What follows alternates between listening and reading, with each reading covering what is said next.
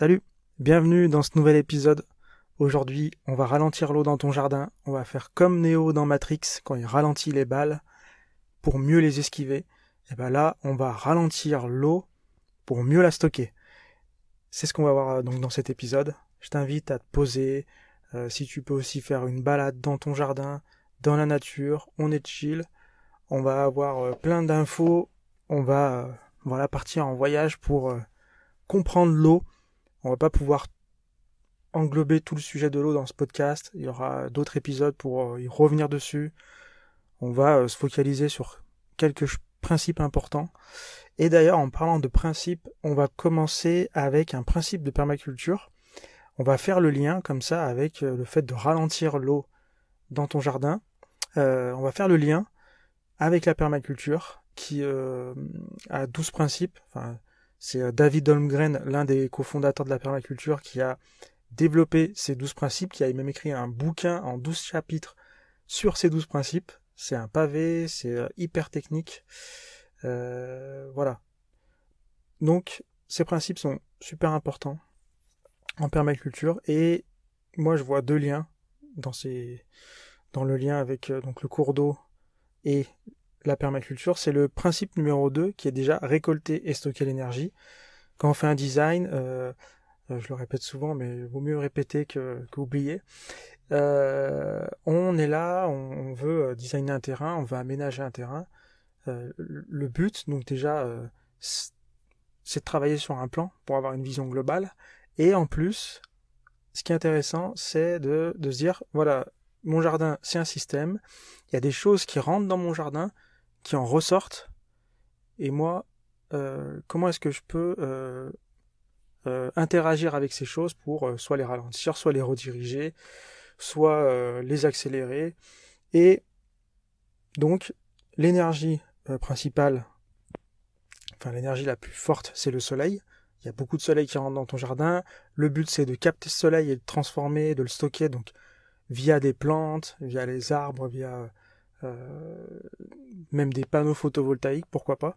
Mais voilà, le but, c'est vraiment de euh, capter et stocker cette énergie sur ton terrain, si tu en as besoin, ou comme je disais, l'accélérer si tu veux euh, l'accélérer, ou la rediriger pour la faire circuler un peu plus dans ton terrain, qui est aussi une sorte de, de, de, de ralentissement. Mais voilà, l'eau c'est une énergie, et pour moi c'est même presque la plus importante après le soleil, euh, peut-être même avant le soleil, bref. Et vraiment, euh, je t'invite à stocker le maximum d'eau et de soleil euh, dans, ton, euh, dans ton jardin. Principe, deuxième principe avec le- lequel je voudrais faire un lien, c'est le principe numéro 5 qui est utiliser et valoriser les ressources et les services renouvelables.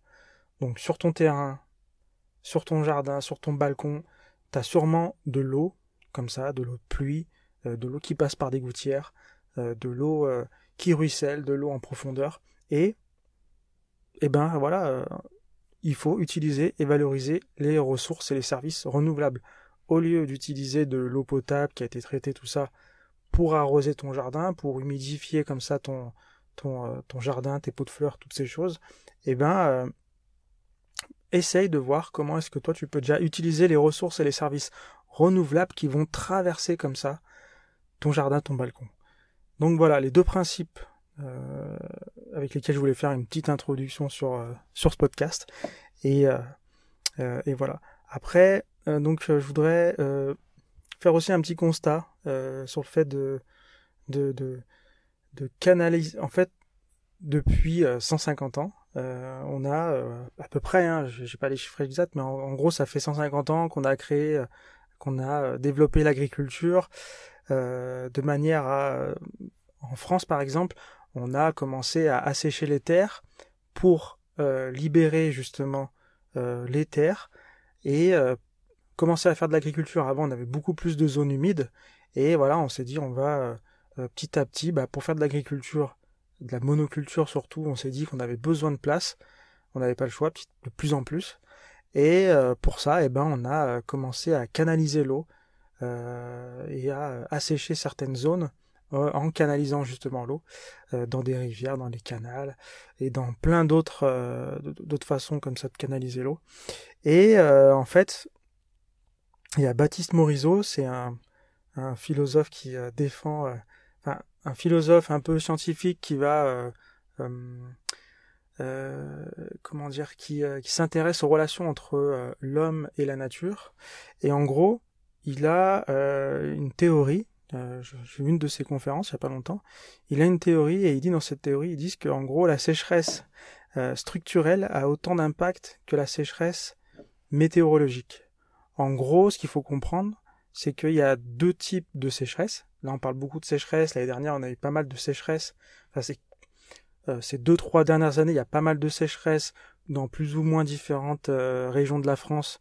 C'est vrai que l'année dernière, on a eu euh, plus de sécheresse dans le sud-est, un petit peu moins sur la côte. Enfin bref, un peu partout en France, comme ça, on a des sécheresses qui qui, qui se développent l'été.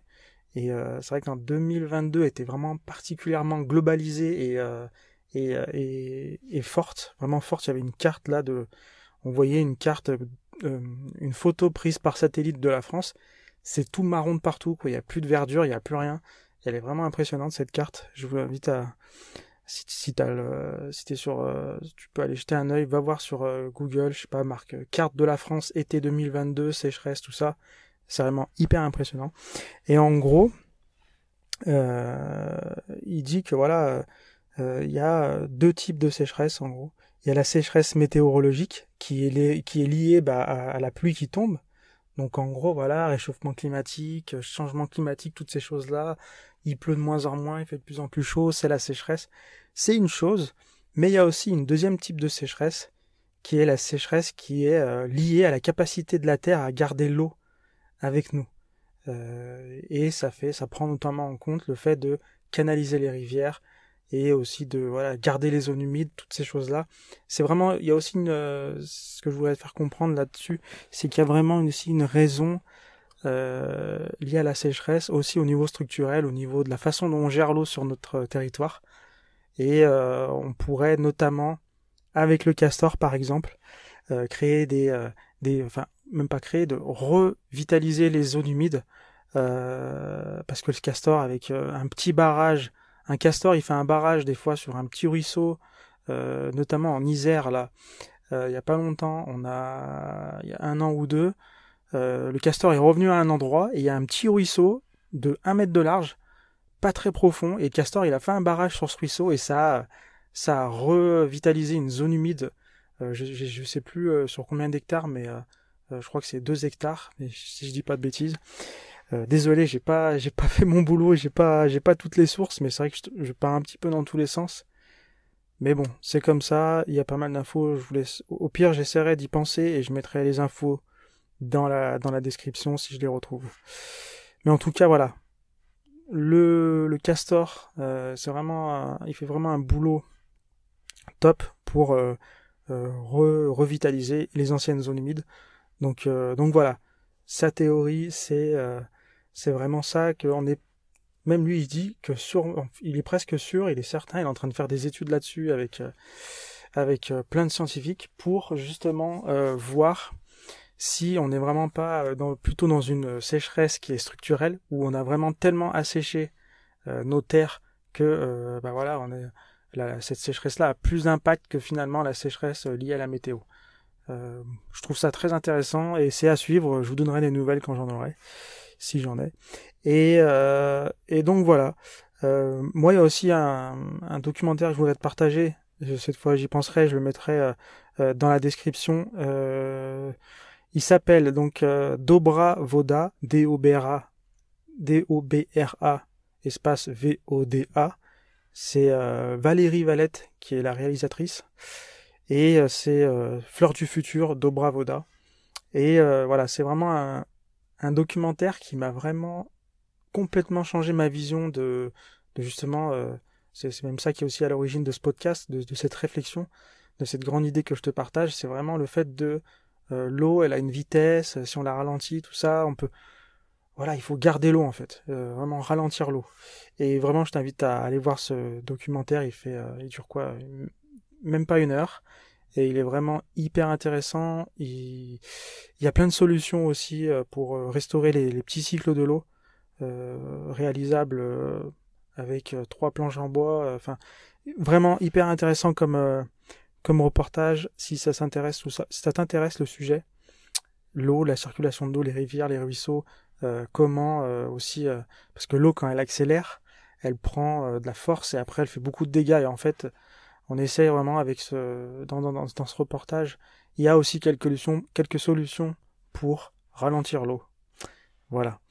Et euh, juste un petit chiffre comme ça. Euh, est-ce que tu sais que la bétonisation et l'artificialisation des sols, euh, c'est environ un terrain de foot toutes les 7 minutes.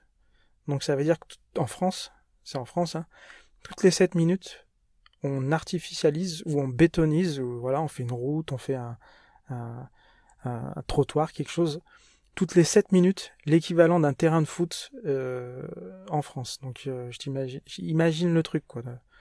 La, vitesse à laquelle on, on, artificialise les sols et on empêche l'eau de s'infiltrer dans les, dans les nappes phréatiques, dans la terre, donc euh, déjà quand tu vois ce chiffre-là, euh, il faut faire quelque chose là, il faut ralentir là, il faut faire un truc. Mais bon, euh, je voudrais aussi faire un petit petit passage en ville en gros. En ville, en fait, quand tu remarques, parce que là on parle d'artificialisation artificialisation des sols et de bétonisation, et la ville en fait c'est un exemple vraiment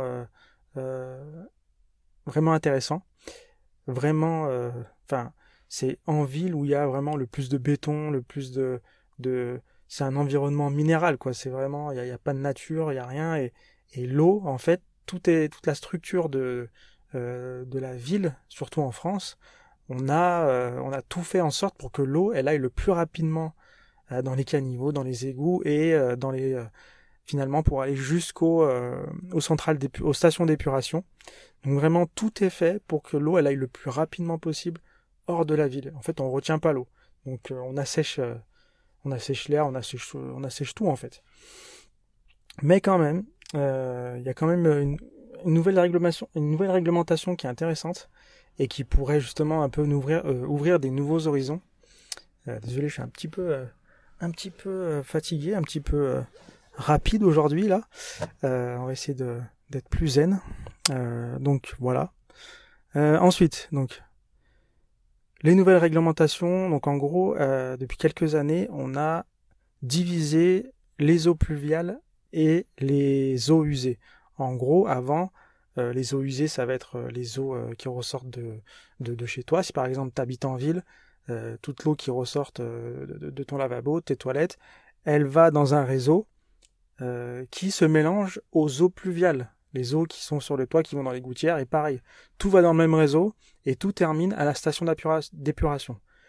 Mais dans les nouvelles constructions, maintenant, on sépare ces deux eaux, parce que euh, finalement, avec le temps, on se rend compte euh, bah, en fait, que les stations d'épuration, elles sont surchargées, parce, entre l'eau de pluie, même si elle est rare, euh, elle est là, et l'eau usée, eh ben, on se rend compte qu'on surcharge les, les stations d'épuration, et en fait, quand les stations d'épuration, elles sont surchargées, elles, ben, elles rejettent l'eau dans les rivières ou les fleuves euh, auxquels elles sont connectées.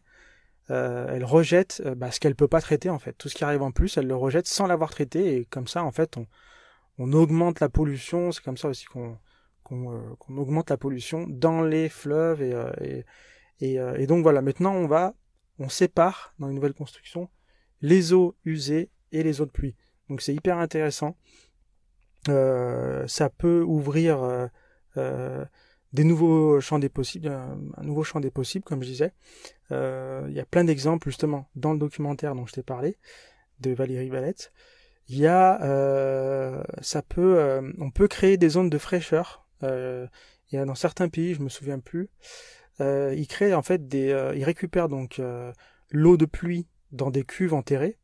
Et avec cette eau qui stocke, eh ben euh, ils font euh, ils ont fait des fontaines. Et en fait l'été quand il fait très chaud ils mettent ces fontaines en route.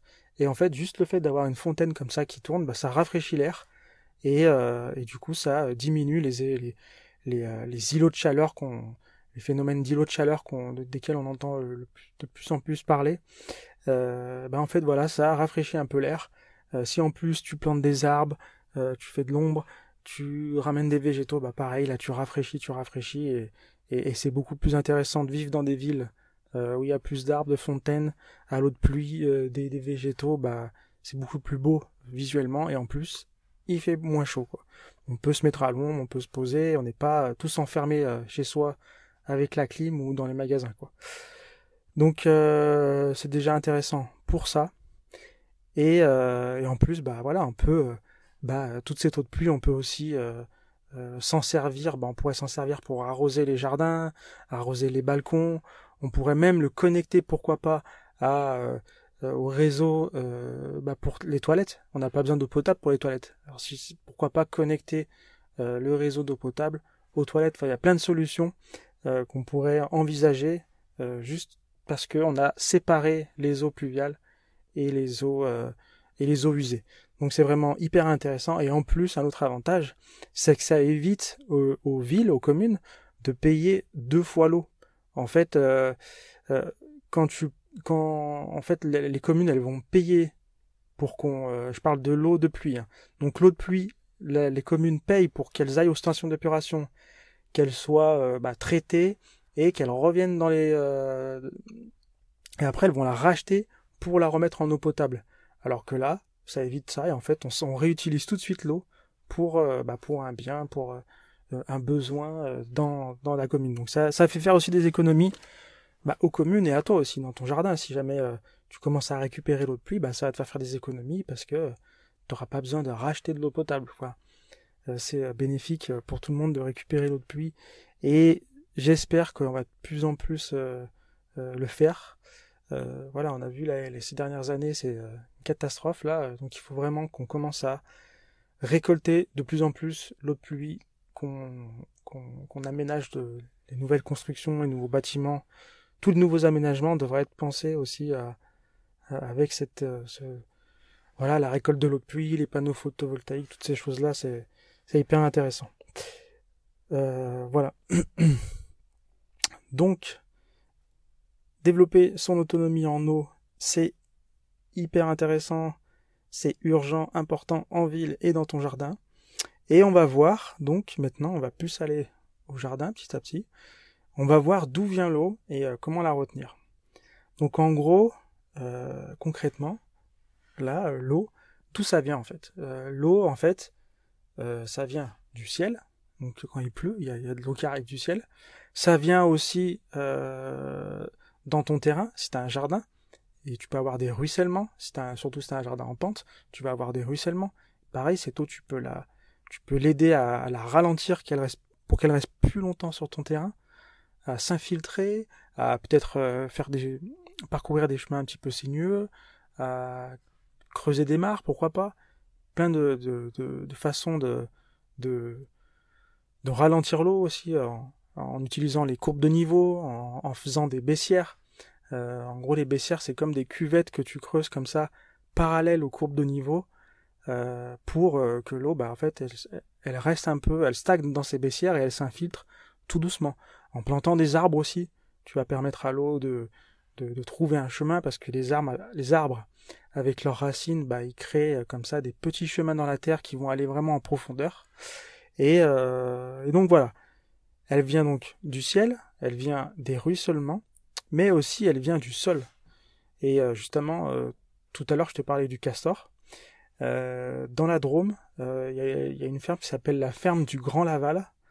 Ils sont dans la Drôme et en fait, ils ont réussi donc à réhydrater. Ils avaient un grand terrain très sec et ils ont réussi à réhydrater leur terre en ouvrant un ancien ruisseau qui était enfoui sous la terre.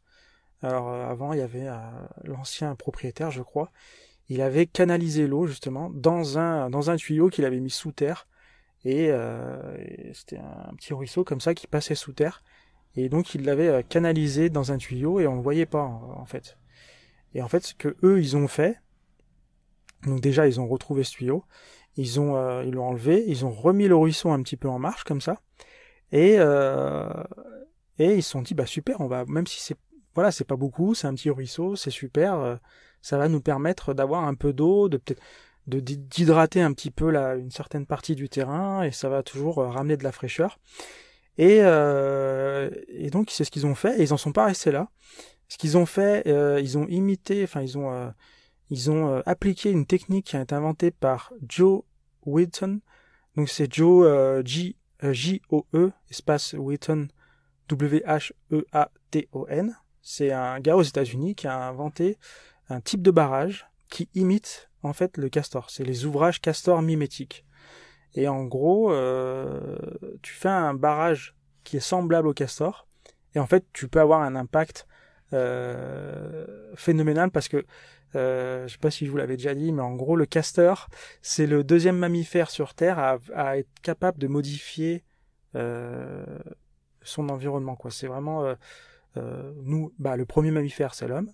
Et le deuxième mammifère, c'est le castor. C'est vraiment celui qui arrive à avoir le plus d'impact à son échelle euh, sur son environnement. Donc voilà, avec un simple barrage, le castor, il peut faire des, des, euh, des gros changements.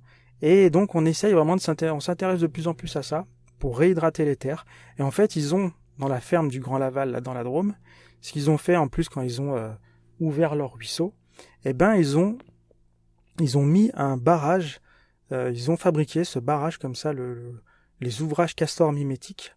Et, euh, et ils ont commencé bah, justement à, voir le ruisseau un petit peu grossir. Parce que voilà, ils ont ralenti l'eau en fait. Et du coup, ça a commencé à faire monter le niveau du ruisseau. Et en fait, au bout d'un moment, eh ben, le ruisseau, tellement qu'il, au bout de quelques, quelques jours ou quelques semaines, euh, bah, en fait, le, le cycle de l'eau, euh, le, le, vu que l'eau s'est ralentie, bah, en fait, ça a commencé à recharger la nappe phréatique. Et en fait, ils ont plein de d'eau qui est des zones humides comme ça qui sont remontées dans leur terrain et aujourd'hui ils ont un terrain euh, très riche ils ont euh, voilà beaucoup de verdure beaucoup beaucoup de verdure. Euh, il y a y a des zones humides qui sont revenues. Enfin c'est vraiment très riche. Et tout ça grâce à à cette technique comme ça qui imite les barrages de castor et tout ça pour te dire donc il n'y a pas que l'eau ne vient pas que du ciel ou des ruissellements sur ton terrain. Elle vient aussi d'en dessous. Donc euh, le sol, le sol c'est vraiment hyper important. Donc euh, première chose à faire, est-ce que ton sol il est, euh, est-ce qu'il il sait boire l'eau Est-ce que quand il pleut, est-ce que le sol il part pas plutôt aux rivières ou est-ce que l'eau elle, elle, elle, peut s'infiltrer? Première chose à faire, c'est voilà pailler ton sol. un sol protégé, c'est la base. voilà, si faut pas laisser un sol comme ça à nu, même l'hiver souvent bah voilà, l'ancienne technique quoi que faisaient nos grands-parents, c'était bah on va retourner la terre, on va laisser la terre tout l'hiver bien retournée comme ça en grosse motte pour tuer les microbes et après au printemps on viendra bah non, faut plus faire ça en fait. Parce qu'en fait quand il pleut, la terre elle part aux rivières et on connaît la suite quoi. Et à grande échelle, ça fait des euh, gros désastres. Donc euh, parce qu'une eau chargée de terre, c'est une eau qui est plus forte, qui est plus dense et qui va vraiment faire des dégâts et en plus, voilà, on perd une richesse, quoi. L'eau de la, terre de surface, c'est la terre euh, la, la plus riche, c'est les nutriments. Enfin, tout part à l'eau, donc euh, ça va pas du tout. Donc, on paille déjà son terrain, on le protège, on le paille avec ce qu'on veut. Le but, c'est de le protéger. Hein. Tu peux aussi euh, laisser la nature faire, elle sait faire. Hein. Tu peux aussi juste avoir de l'herbe. Voilà, l'herbe, va retenir l'eau. Enfin, on paille, on protège le sol. On met pas le truc, c'est plutôt pas mettre le sol à nu.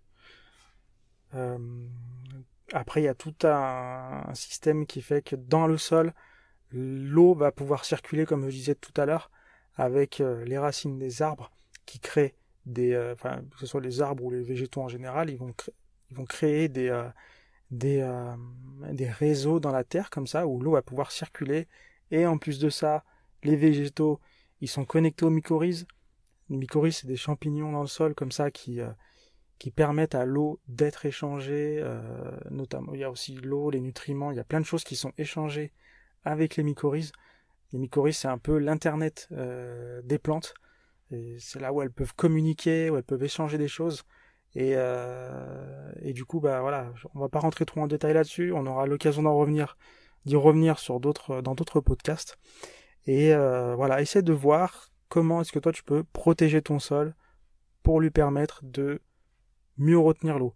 Pareil, si tu as des pots de fleurs, paille-les aussi parce que si tu le fais pas, l'eau elle va tasser tes pots et puis tes pots ça va devenir euh, euh, la terre elle va être toute dure, elle va faire un gros bloc comme ça euh, et c'est vraiment pas top donc vraiment protège ta terre que ce soit dans des pots de fleurs ou dans un jardin, protège ta terre. Ensuite, ce que tu peux faire aussi, c'est regarder si tu peux ou si ça vaut le coup de récupérer l'eau de pluie. Pareil, je reviendrai plus en détail sur la récupération d'eau de pluie une autre fois. Mais voilà, tu peux, voilà, donc, soit par le sol, en protégeant ton sol, bah là déjà tu vas permettre à l'eau soit de remonter, soit euh, de, mieux s'infiltrer. en tout cas, l'échange va être facilité.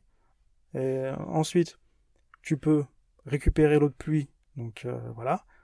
On va, voir un petit peu aussi euh, un peu plus tard comment récupérer l'eau de pluie dans ce podcast vite fait, mais on va pas. Je ferai un autre podcast vraiment dédié à ce sujet. ça sera beaucoup, beaucoup plus intéressant. On va pas trop, trop partir dans tous les sens ici. Mais voilà, j'aimerais plutôt euh, qu'on parle un peu des mares, des mares naturelles ou les mares semi-naturelles.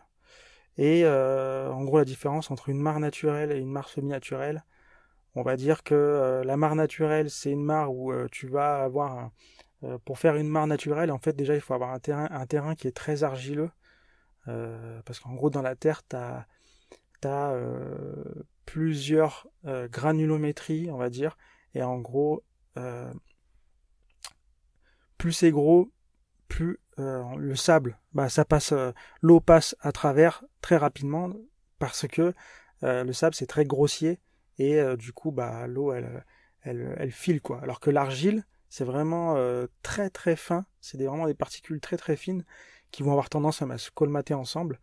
Sais la terre comme ça qui se colmate et, à ce moment-là bah si tu as un terrain qui est très argileux, eh ben l'avantage c'est que tu peux pardon, c'est que tu peux euh, créer des mares naturelles. C'est-à-dire que tu vas creuser un trou et euh, tu vas euh, tasser le fond ou même rapporter de l'argile pour aider. par contre, si tu as un terrain sableux et que tu rapportes de l'argile, ça marchera pas. Il faut vraiment déjà avoir de base un terrain argileux. Après, tu peux essayer. Hein. Mais ça sera beaucoup plus facile si de base tu as un terrain argileux et tu ramènes de l'argile pour vraiment faire l'étanchéité. Parce que le but, c'est vraiment une mare, faut qu'elle soit un minimum étanche pour pouvoir bah, rester à l'état de, de mare, de flaque, quoi, si tu veux, euh, pour pas que l'eau euh, s'infiltre euh, et, voilà qu'elle reste longtemps comme ça. après, voilà, tu aussi des mares semi-naturelles où là, tu peux acheter si tu as un peu d'argile, mais pas trop.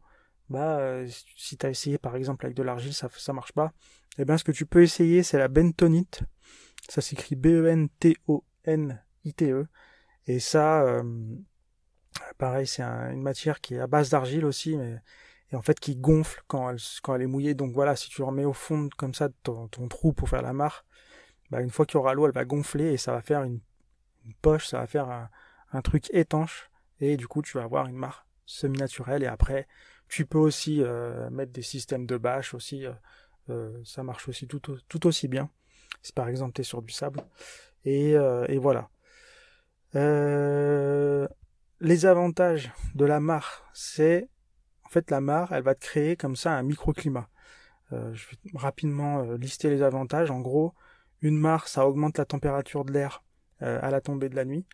En gros, bah voilà, la journée, il fait chaud, ça accumule de la chaleur comme les pierres, et à la fin de la journée, puis une partie de la nuit, ça va rediffuser lentement ces chaleurs autour de, autour de, la mare va rediffuser cette chaleur autour d'elle, elle va aider tous les éléments qui sont autour à, euh, leur faire bénéficier euh, d'un peu de chaleur et euh, ça peut être intéressant entre à mi-saison comme ça au printemps et à l'automne pour par rapport au gelé. Donc voilà, ça peut être intéressant. Ça aussi, ça augmente l'humidité de l'air. Donc toutes les plantes qui sont à proximité, bah, elles bénéficient, elles bénéficient de euh, d'une euh, humidité dans l'air plus élevée quoi en fait tout simplement parce que la mare elle fait évaporer de l'eau et en plus quand elle évapore l'eau eh ben, qu'est-ce qu'elle fait? Bah, elle rafraîchit au passage un petit peu l'air donc toutes les plantes qui sont autour elles vont bénéficier donc d'un air plus frais et plus humide. Et ça les plantes elles aiment bien en général. Donc c'est hyper intéressant. Et euh, après en termes de permaculture de design en permaculture ce qui est intéressant c'est que ça va aussi être euh, une super stratégie, la mare, pour faire euh, réfléchir le soleil. Et euh, augmenter, donc tu auras grâce à la mare, bah, si tu la positionnes assez bien, tu peux avoir plus de lumière dans ton jardin, plus de chaleur, etc. Et voilà, tu peux placer par exemple la serre ou le potager en fonction de la réflexion de la mare pour gagner de la lumière, de la chaleur, tout ça. D'ailleurs, si ça t'intéresse le design en permaculture, je te rappelle que il y aura un lien dans la description. J'organise un coaching de groupe euh, le, je crois que c'est mercredi 30 janvier si je me trompe pas. Donc euh, de toute façon le lien est dans la description. Va voir s'il reste des places euh, pour t'inscrire. C'est un coaching qu'on fera sur en, en, visioconférence sur Zoom. Et voilà, tu t'inscris, je t'enverrai un lien. C'est gratuit. voilà, on peut discuter de, ton design, de ton jardin. Voilà, viens avec tes, questions tes problématiques, pourquoi pas si tu as déjà fait un petit plan, quelque chose, tu as avancé sur le design, de, le design de ton jardin, viens, on en discute, on partage des choses. Euh, voilà, moi je, euh, je suis designer en permaculture, donc euh, je peux t'aider à, y voir un petit peu plus clair, parce que c'est pas, c'est pas, c'est un peu, voilà, c'est, c'est un peu compliqué quand, quand on connaît pas la méthodologie complète, donc voilà, si tu as des questions, n'hésite pas, tu t'inscris et on se retrouve euh, le 30 janvier. Je crois que c'est à 18h, c'est marqué tout en bas, donc euh, je te laisse voir ça. Et donc euh, voilà, on en était donc aux avantages de la mare. Ce qui a, la mare, elle t'aide à, aussi à mieux gérer la récupération des eaux pluviales. Pareil dans le design, tu peux aussi la placer pour que elle récupère les eaux de ruissellement. Ou pareil, si tu as euh, des toitures avec la gravité, tu peux faire descendre l'eau dans la mare, il y a plein de choses, même avec des pompes, tu peux faire remonter l'eau. Enfin voilà, c'est vraiment hyper intéressant la mare parce que ça te permet de stocker comme ça euh, une réserve d'eau euh, dans ton jardin et dans laquelle tu vas pouvoir peut-être même puiser, pourquoi pas, et aussi elle va apporter tous les avantages, les avantages que je disais, l'humidité, le rafraîchissement, et, et voilà. Tu peux aussi, euh, bah, si la mare ça te dit pas, tu peux aussi euh, très bien euh, mettre des cuves enterrées pour récupérer les eaux de pluie. maintenant, tu as, as, même des subventions pour ça. voilà, c'est aussi intéressant si tu préfères ça à la mare, de pourquoi pas bah, mettre des, des cuves enterrées, une ou plusieurs, à, voir selon. je crois qu'il faut se renseigner auprès de, la communauté de communes donc voilà, tu les appelles, tu vois, c'est des s'il y a des, euh, des programmes, des choses comme ça, des, des subventions, et, des fois ça peut être intéressant. Après, le mieux, c'est vraiment de faire ça à la construction, euh, parce que euh, au moins pendant la construction, tu fais des travaux, euh, tu peux tout de suite bah, prévoir la prévoir la, la cuve, parce que après, euh, quand la maison est déjà construite, c'est un peu plus compliqué d'aller recreuser, remettre un truc, connecter, enfin voilà. Donc je te laisse voir ça, et voilà, on va clore le sujet des mares. Moi, il y a, euh, j'en ai déjà parlé sûrement, mais moi, c'est euh, Damien Descartes, euh, celui qui a la chaîne Permaculture, Agroécologie, etc. sur YouTube. C'est lui qui m'a énormément inspiré. Je me suis formé avec lui. Et donc j'ai vu son jardin, là, celui, le dernier qu'il a, là. pas le premier jardin qu'il avait au tout début de ses vidéos, mais vraiment le jardin dans lequel il est installé aujourd'hui depuis 2017, je crois. Et vraiment, lui, c'est un bel exemple de ralentir l'eau. Il a vraiment euh, énormément ralenti l'eau dans son jardin. Il a la chance d'avoir deux sources. Il a une source en haut, il a une source en, amont, et euh, en bas, il a une, pêcherie aussi. C'est une autre source qui passe comme ça, et, qu'il a réussi à, connecter, enfin à faire passer dans son... ce qu'elle était bouchée, je crois, où il y avait un truc qui, fonctionnait plus. Il a réussi à la remettre euh, en circulation et c'est là notamment où il a creusé, si tu le connais, tu le suis, il a creusé en fait un étang carrément après cette pêcherie. Et donc il a un énorme étang. Euh, euh, de cet étang, après euh, le ruisseau, bah, il repart tout doucement et il continue son chemin. Et, et voilà, donc du coup c'est c'est vraiment hyper intéressant. Et puis la source qu'il a en amont, c'est c'est juste une source d'eau comme ça qui remonte de, la terre et avec un robinet en gros qui, continue, qui continuellement euh, euh, verse de l'eau. Et en fait, euh, bah, de là, il a fait sortir l'eau, il l'a aussi fait passer comme ça dans son jardin avec des petites mares. Enfin, c'est vraiment super. Il y a très humide, très très bien. D'ailleurs, c'est la première chose qu'il a fait dans son terrain, c'est comme ça ralentir l'eau, gérer l'eau. Et, et aussi, comme il le dit souvent, c'est pour lui, c'était soit il y a de l'eau et c'est ok pour moi, soit il n'y a pas d'eau et voilà, je m'installe pas. En fait, lui, c'est vraiment le critère numéro un. Et et voilà, et quand on jardine depuis depuis longtemps, on sait très bien l'importance de l'eau dans un jardin. C'est vraiment hyper important. Euh. Jardin sans eau, c'est compliqué, quoi. Donc, euh, donc voilà. Ensuite, bah voilà, on va terminer euh, ce podcast sur la matrice pour ralentir l'eau.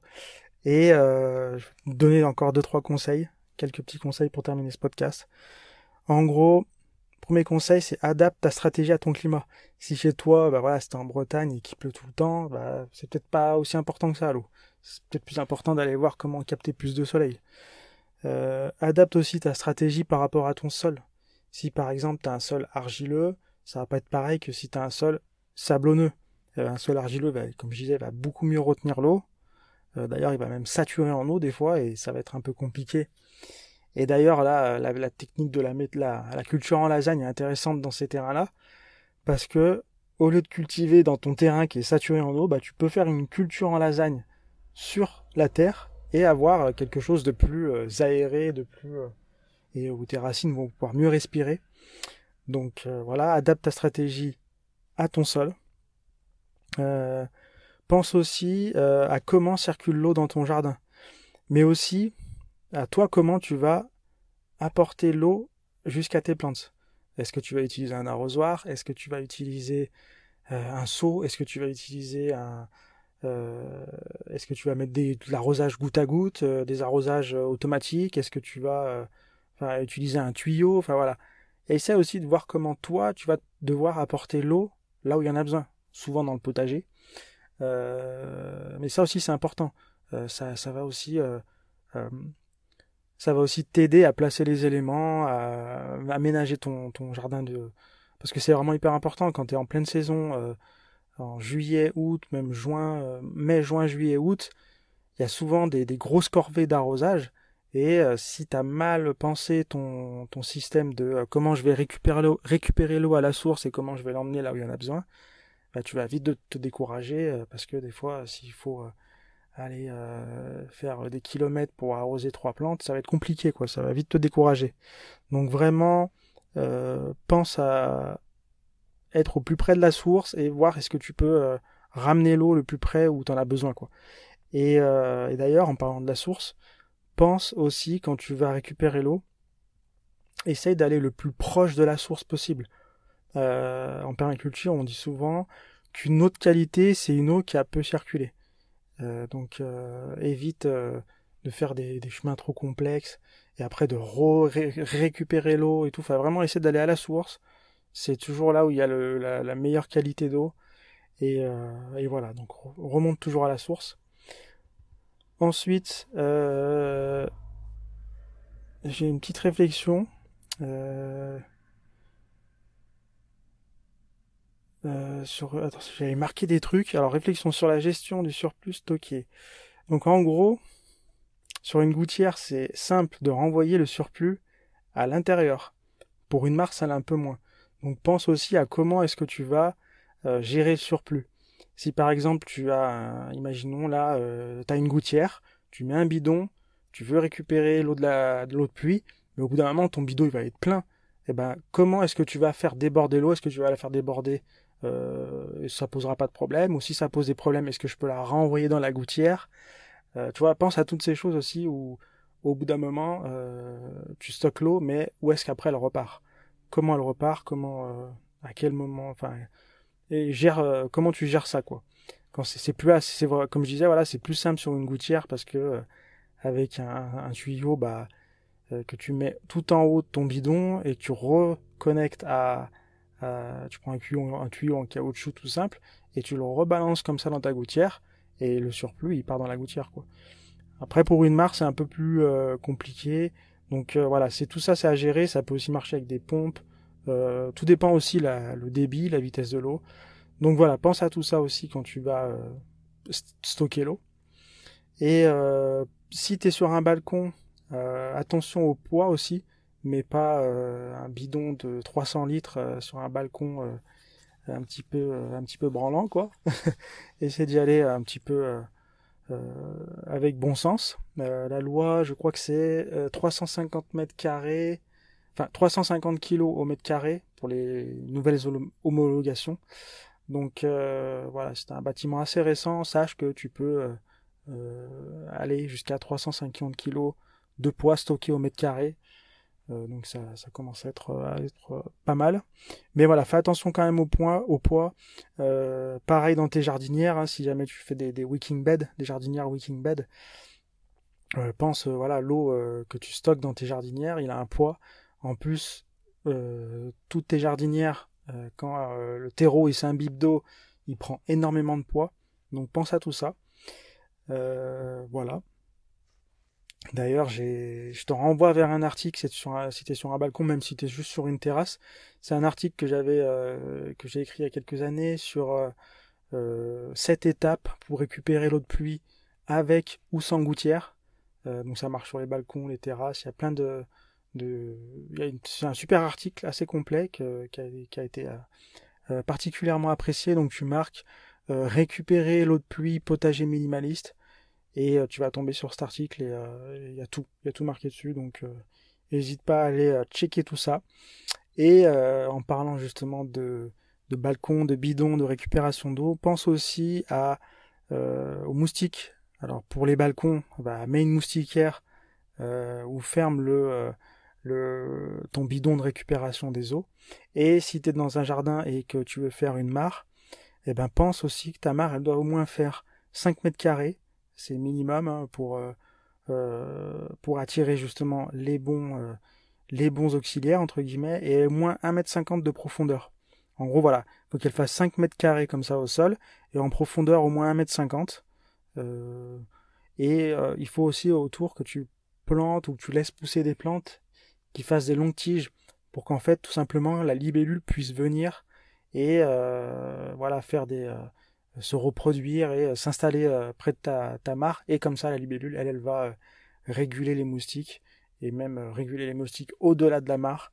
Donc c'est vraiment hyper intéressant parce qu'en fait, les larves de la libellule, ils vont carrément manger les moustiques quand ils sont à l'état de larve dans l'eau. Donc c'est vraiment le, le, top du top. Et, et, donc voilà, voilà, voilà. C'est tout pour aujourd'hui. J'espère que ce sujet t'aura plu. N'hésite pas à me donner ton avis. Et puis, euh, et puis voilà, je te laisse voir. Oublie pas de t'inscrire dans le lien qui est dans la description. Oublie pas de t'inscrire pour l'atelier coaching. Euh, je suis pas allé voir s'il y avait déjà des inscrits. Je sais pas si on aura. Là, on est vraiment en petit comité, donc n'hésite pas à, venir. Et euh, ça se trouve, on sera juste tous les deux. On sera peut-être deux ou trois. Je sais pas, mais n'hésite pas à t'inscrire. Et on se retrouve très très bientôt pour un prochain épisode.